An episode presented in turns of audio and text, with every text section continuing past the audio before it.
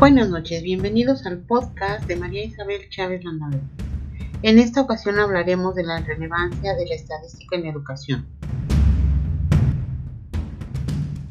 La estadística es una herramienta que nos permite analizar un conjunto de individuos en los que podemos hacer comparaciones en busca de similitudes y diferencias.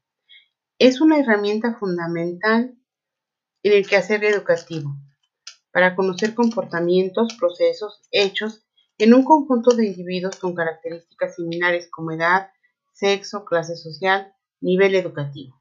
En el campo de la educación se producen gran cantidad de datos que nos permiten detectar problemas en algunos sectores de la población y hacer comparaciones entre sistemas educativos y cuál es el que mejor se adapta en determinadas circunstancias. La estadística analiza las múltiples causas de los hechos sociales y los factores que lo explican para dar respuestas y saber cómo afectan estas causas ya sea a un individuo o a la colectividad en la que se ubica el individuo. Y debido a que se trabaja con conjuntos de individuos, es necesario resumir y presentar la información de manera accesible para poder extraer su significado. La estadística tiene dos funciones o áreas de estudio. Estadística descriptiva.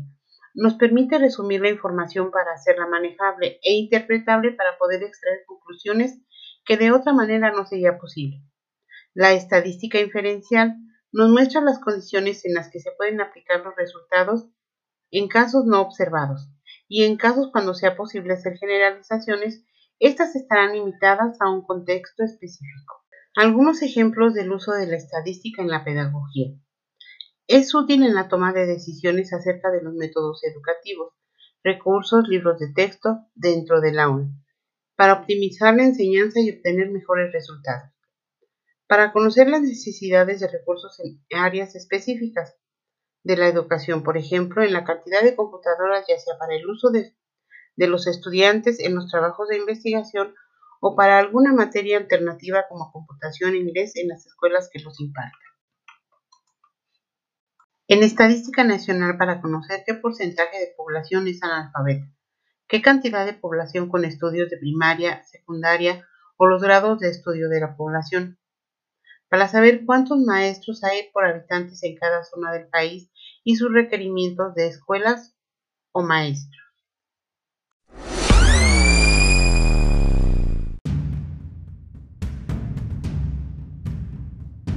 Hasta aquí mi aportación. Muchas gracias por su atención. Recuerden, mi nombre es María Isabel Chávez Landaverde, estudiante de la materia de Estadística en Investigación Pedagógica, en la carrera de Pedagogía de la Universidad Nacional Autónoma de México. Asesor Juan Manuel Bautista Granados.